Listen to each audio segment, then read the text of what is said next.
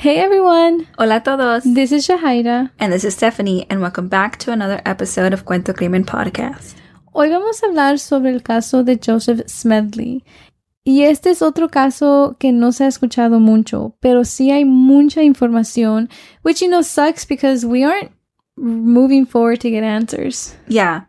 Um, I think y'all will understand what we really mean at the end of this episode. Mm-hmm. But as always, we will talk about sensitive topics. Queremos darles una advertencia porque vamos a hablar de temas sensibles.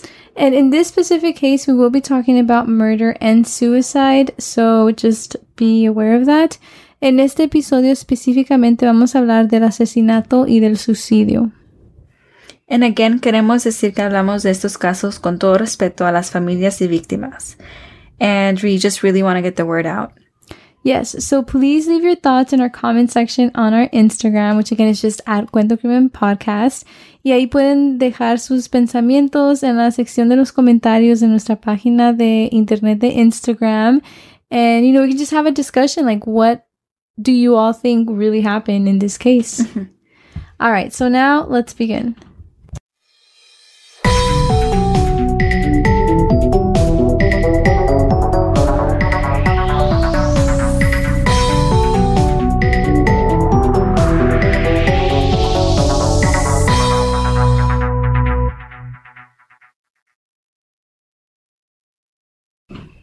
Like we just said, este caso tiene mucha información y hay muchos artículos and Reddit conversations.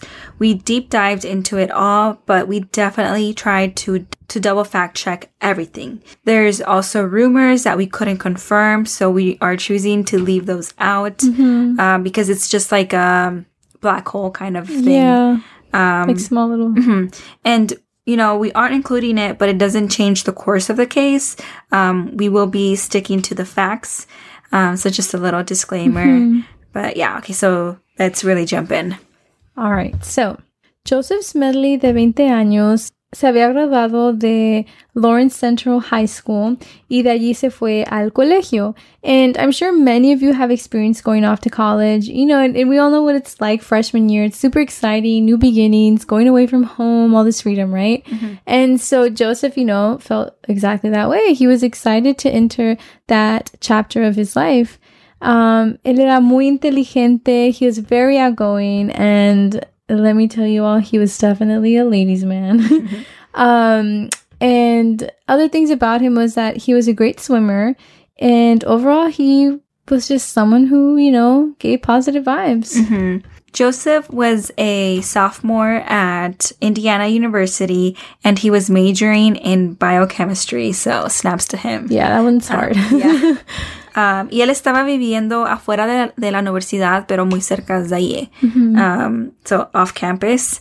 And I don't know, I feel like honestly, Indiana, I feel like there's a lot of true crime cases, s- you know. Did you read my mind? yeah. uh, I just wanted to say that. I don't know. I just, I feel like I hear so many cases from there. And honestly, like those cases get a lot of attention. So, you know, nos preguntamos que por qué este no tiene el mismo um, atención, you know? Yeah. Yeah, it is a little like it pops out, right? And there's even comments online que también habla de cómo su caso no tuvo la misma atención que otros casos en la misma área, um, or even like at the school where this took place. Um, and you know, there's probably students that were there that same year and probably still don't know what happened on their campus. Yeah, um, y también en la misma escuela había otras cosas sucediendo al mismo tiempo, en los mismos días. Había otro caso, and it was a murder suicide. A 21 year old Yalin Yang and her attacker Shu Allen Shao. So, you know, the school was going through a lot because they had lost uh, three students in the same week, pretty much. Yeah. Um, but again, I don't think this case got that much attention, really. Um, so we just want to put that out there. Yeah.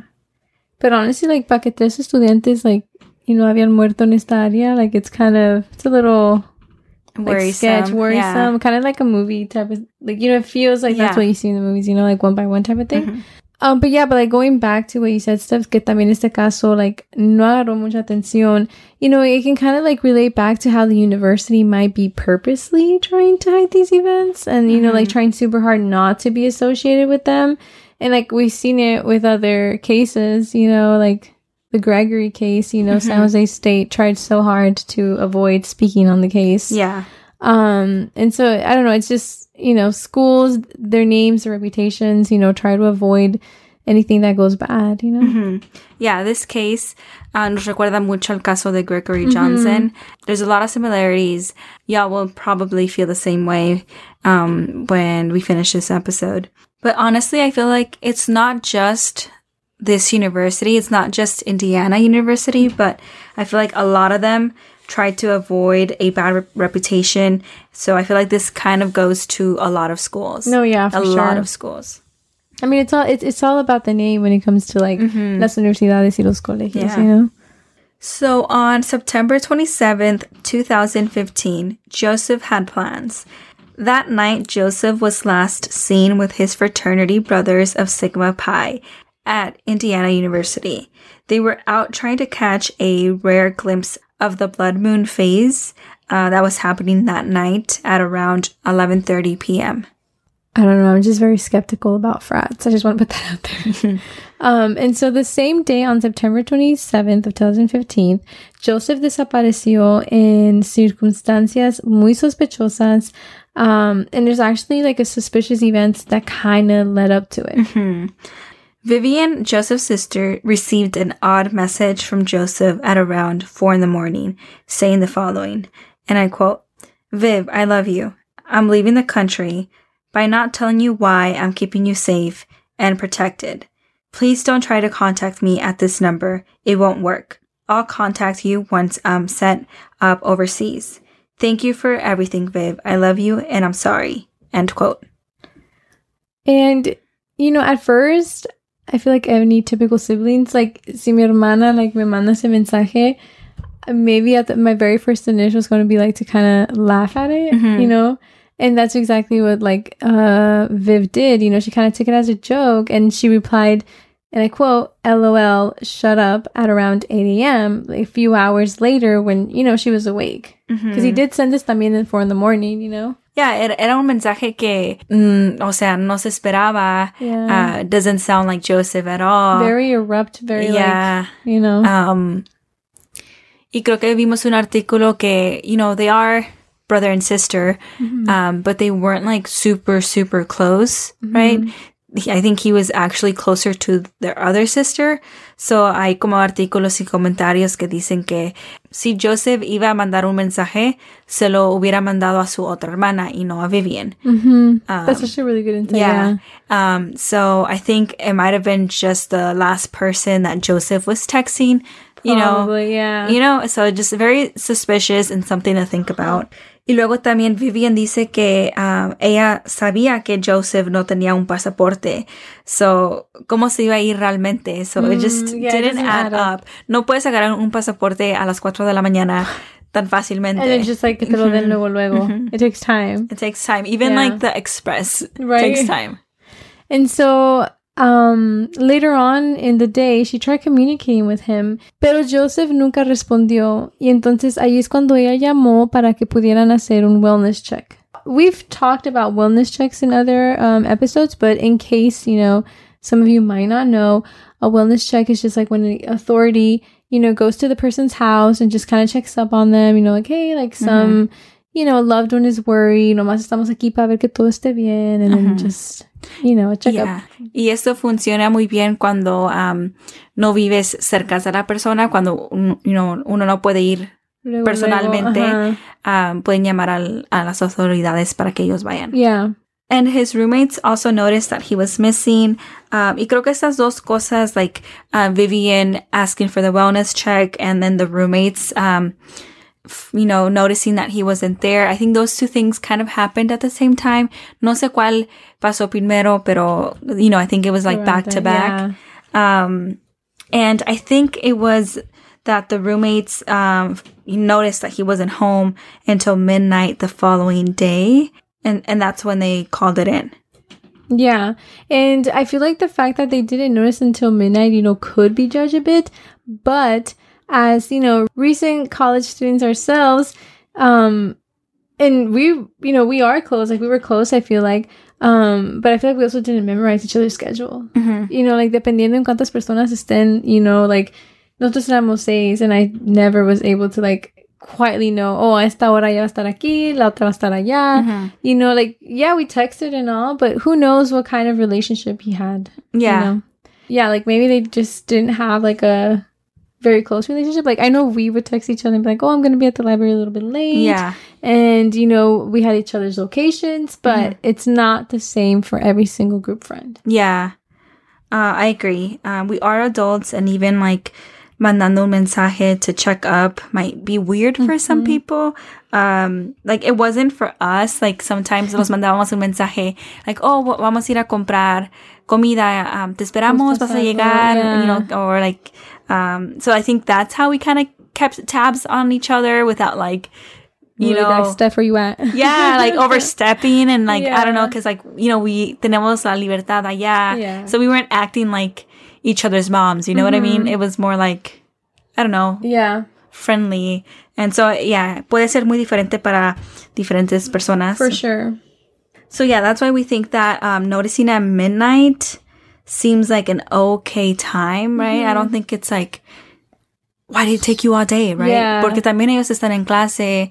uh, Joseph podría estar en clase también, you O en la know. librería estudiando. Uh, in midnight, I feel like a esa hora ya todos sí llegan, right? Yeah. Um, but I'm not like, but we're not very um sure. Like we read this in a couple like articles, like um that they noticed the following day, right?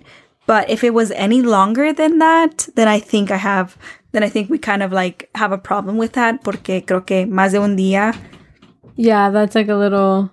without like checking in, right? Yeah, without. Yeah. Because like, okay, también Joseph podría quedarse con una amiga, un amigo, True, right? So there's a uh-huh. lot of possibilities. Very much, yeah. So no, yeah, I agree with you, Steph. I think like one day max. You should probably know around that time. yeah. Um. So then they found all his belongings in his room, right?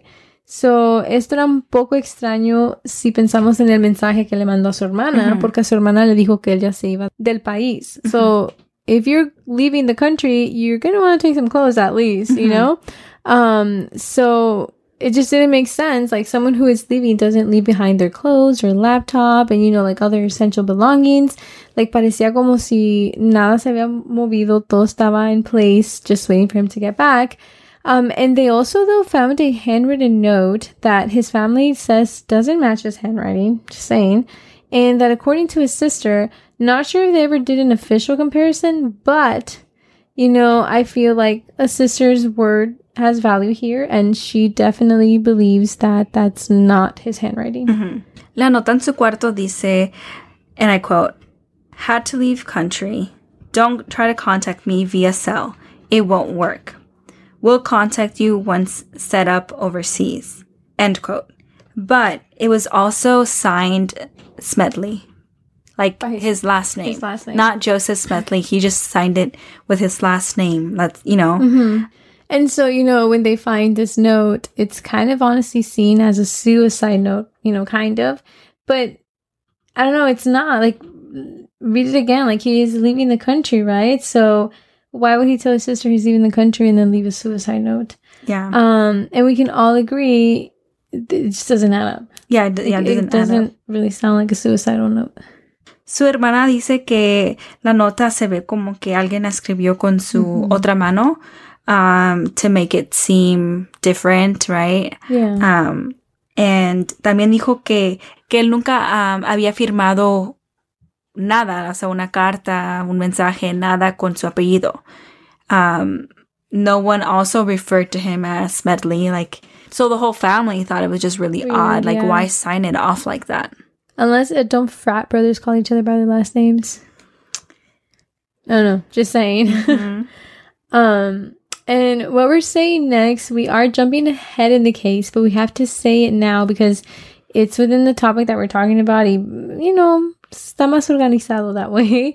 Um, but we also read in a blog post that we will link in our description that in a vigil that they had for Joseph, todos observaron que nadie se refirió a Joseph por su apellido Smedley. Like it wasn't what he went by, you know? Um, and everyone called him Joseph except one person, a fraternity brother. But from our research, we did not get a name. Isn't that odd? It is very odd. Just why one? Mhm. And what's the name? Yeah. El artículo decía que la gente que habló sobre Joseph would refer to him as Joseph, right? Yeah. Nothing else, no nicknames, no last name. Yeah. So just odd and something to write down, right? Like nosotros, yeah, yeah. nosotras no pudimos encontrar el nombre del muchacho que that referred to him as Smedley, but I just hope that the family knows Yeah. and the authorities know. Someone has to know, like his name. exactly. Mhm. Yeah. So back to like the story timeline. Joseph had just gone missing and Vivian estaba tratando de encontrar a su hermano. Estaba haciendo todo lo que ella podía hacer. Um, and that meant that she was talking to the university campus and, you know, going back and forth, right? Y ellos le dijeron que Joseph había sido arrestado y que ella se tenía que comunicar con la, con las autoridades de la ciudad. Entonces ella les llamó y cuando les llamó, um, ellos le dijeron que no tenían a su hermano, que no estaba en el sistema, eh, que no lo tenían. And so, you know, this was kind of like hard for her, right? Yeah. Like, do, who must is frustrating. Yeah, like they're giving her like misinformation, you know? Yeah. And then also, it's like, why would you give them this misinformation? Like, if you don't know yourself where he is, why would you automatically say that, oh, he's like in the custody of the police? Yeah. It makes no sense. And you know, obviously, like this, como dijo Steph, created miscommunication between everyone. And so Vivian was calling back and forth, you know, because one department was saying that the other one had him, and it just kind of became like of a, you know, like a, I'm blanking out on the word, but like just back and forth game. Um, and you know, eventually pudieron confirmar que Joseph nunca fue arrestado y que nadie sabía dónde estaba. So, you know, he was missing. Yeah. Creo que um, dijeron que se confundieron y que tenían a otro Smedley in the Mm. system, that it wasn't Joseph Smedley. But creo que en esas cosas, that- yeah, en esas cosas no se puede equivocar. No, like, yeah. they need to make sure. Yeah. Be super organized. So, cuatro días después de su desaparición, a fisherman found a dead body in Griffy Lake and he called in authorities and like they came in and they they found out that, you know, this was Joseph Smedley and that he had a backpack on with 66 pounds of rocks strapped to his chest. And the location of where he was found was pretty near um, the you know the campus Mm-hmm. was about 45 minutes away and the lake was an average depth of three feet um, and i think they also found his phone but it wasn't near his body it was at a you know big distance away Mhm. Um, and he was also found with binoculars hanging from his neck. And, you know, most likely it was from his night out with his fraternity brothers, porque si nos acordamos, esa noche iban a ir a ver la luna. So it makes sense that uh, he had binoculars. And, um, you know, it just, it, it just kind of proves that this happened, you know, that night and that that's the night that he vanished. Mhm. The fraternity brothers dijeron que la noche cuando fueron a ver la luna, um, they said that the night ended early, that, you know, they were out for a while, Mhm. but they came back and like they fell asleep and, and that was the end of the night. Like it was a chill night. Um, but the thing is, es que Joseph estaba mandándole mensajes a un, you know, sus amigas, haciendo planes para la semana.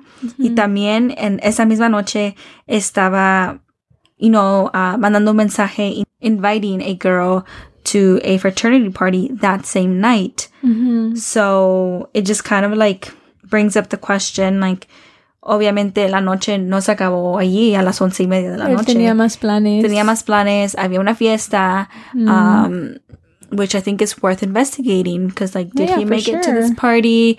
Um, I mean, we don't know. Um, maybe the authorities know, but you know, Yeah. something to think about. Yeah.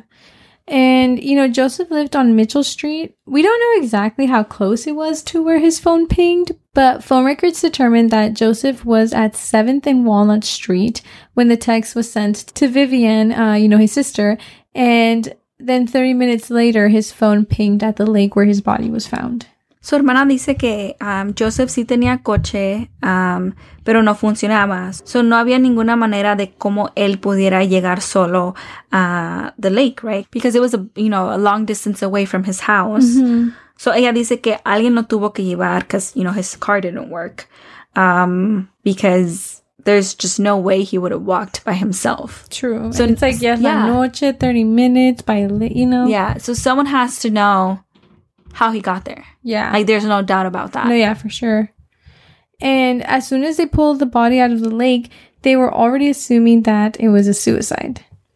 And I don't know, you know, I get it. Like the backpack, the rocks, right? It was obviously que he was there to be drowned or to drown, you know, depending. But it just also kind of sucks how like they have like a lead on, you know, like the phone records, like que él estaba planeando ir a una fiesta, que él primero estaba en point A, point B. Entonces, the fact that they didn't really look into that and just like closed it as a suicide was pretty like, Ujú. Yeah. Es, es algo que vemos en muchos casos. yeah. And claramente hay cosas que tienen que investigar más. Right? Yeah, porque parece que él estaba like he was doing well. He was going with his frat brothers, you know, planning on partying. So why all of a sudden want to commit suicide that night? Y luego también su nota que dejó no era una nota de suicidio, era una, una nota que se iba a ir del país. Entonces, de irse del país a, you know, hacer eso, you know, there's a big gap between those Yeah. two things, right? Two very different intentions. Yeah. and yeah, I, you know, I just don't really get it. yeah. Entonces, dos meses después, um, they came out with the autopsy report, and the Monroe County coroner ruled his death as a suicide. Records show that Joseph had alcohol, marijuana in his system, according to you know the autopsy report. But the family was not happy with this. They truly believed that Joseph was not capable of doing that. Um, again, Vivian, la hermana de Joseph, decidió hacer una segunda autopsia um, a ver qué es lo que podía revelar. Y esa autopsia reveló que Joseph had bruises consistent with someone holding him down. So, like, the marks matched up, like if someone was holding him down. And the forensic pathologist said that the autopsy showed hemorrhaging on his back and that they definitely did not believe it was a suicide.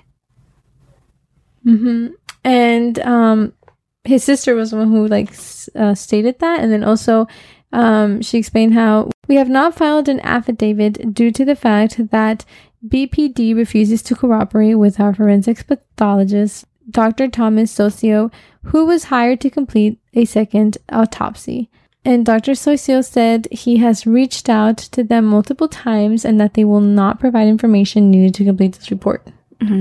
Eso se significa que las autoridades ya hicieron su autopsia, ¿verdad? Y la familia quiere hacer una segunda autopsia, pero las autoridades no quieren um, darles toda la información que ellos tienen, right? That is needed to complete the second autopsy. Um, y no han podido agarrar esa información, like, for them to complete it. So, Yeah. um, the question is why? They're just like stalling it. What are they hiding? Yeah, like, no quieren dar la información. Yeah. It's it's in- interesting because either way, like, shouldn't you both be working to find answers? Yeah. So ¿Por qué les molesta tanto que hagan una segunda autopsia? yeah, I don't know. And so the Bloomington police released the following statement um, following Joseph's death. They said, and I quote: "The Monroe County coroner has ruled the death of Joseph Smedley to be a suicide by drowning." Burlington police say the rulings of cause and manner of death are the responsibility of coroners and not that of law enforcement. While these conclusions can be determined through joint investigations between law enforcement and the coroner, the Bloomington Police Department has not been asked to provide any further investigative assistance at this time. I feel like this quote, um, or this statement seems to me that the Bloomington Police Department is trying to separate Yep. um, or isolate the department and for them not to get any backlash, kind of for them not to get in trouble. Like their you know, um, problem, yeah. like we can work together, right? But the coroner would be the one who rules it, not us, right? Mm-hmm. Um, but you know what I mean? Kind of like, you know, pushing it away Yeah. from them type of thing. But I mean, I don't know. I, I just don't know. I feel like they have some say there, power. Oh, no, People yeah, with sure. like high positions that can um persuade Do an autopsy report, yeah. you know, this way or that way. But I don't know. And then um, his sister Vivian goes on to say, and I quote, it could have potentially been accidental. It could have been anything. It's just the fact that the police department is not willing to look back into it. Mm-hmm. And that is very true. Like, ¿qué tanto le cuesta la policía to, like, reassure his family of the loss that they just had? Yeah. You know? Um, and so hay dos peticiones requesting the case to be reopened. And han recibido muchas firmas, creo que más de 100 mil firmas. Um, and this is just in support, um, for the family to like, you know, present this and try to get the word out. Yeah. And like, son muchas firmas, pero yo no sabía de este caso. Same. I didn't know about it either. And at a vigil in 2020, um, his sister again said, and we quote, I'm not sure if that's because he's an African American or not, but I know that there's been other cases around the area with predominantly white women that have gotten a lot of publicity.